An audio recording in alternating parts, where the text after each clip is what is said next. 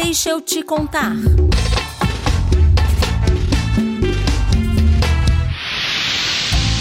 Nos Jogos Olímpicos de Tóquio, 242 competidores brasileiros e brasileiras são bolsistas do programa Bolsa Atleta. Eles representam 80% dos 302 atletas que compõem a delegação do Brasil nos Jogos.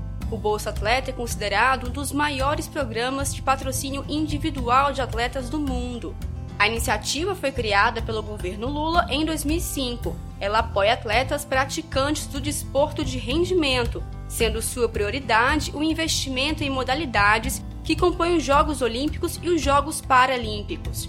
O Bolsa Atleta tem como objetivo de formar, manter e renovar gerações de atletas com potencial para representar o Brasil. O programa garante a manutenção pessoal mínima aos atletas que não possuem patrocínio, e que apresentam bons resultados esportivos. Em 10 anos de Bolsa Atleta, foram mais de 44 mil bolsas para mais de 17 mil atletas em diferentes categorias, um investimento superior a 600 milhões de reais. Na delegação de 465 atletas que representou o Brasil nos Jogos Olímpicos do Rio, 358 tinham bolsa, ou seja, 77% da delegação.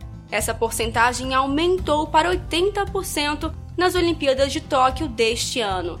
Durante os governos petistas foram feitos investimentos para a democratização do acesso à prática e à cultura do esporte em todas as suas dimensões.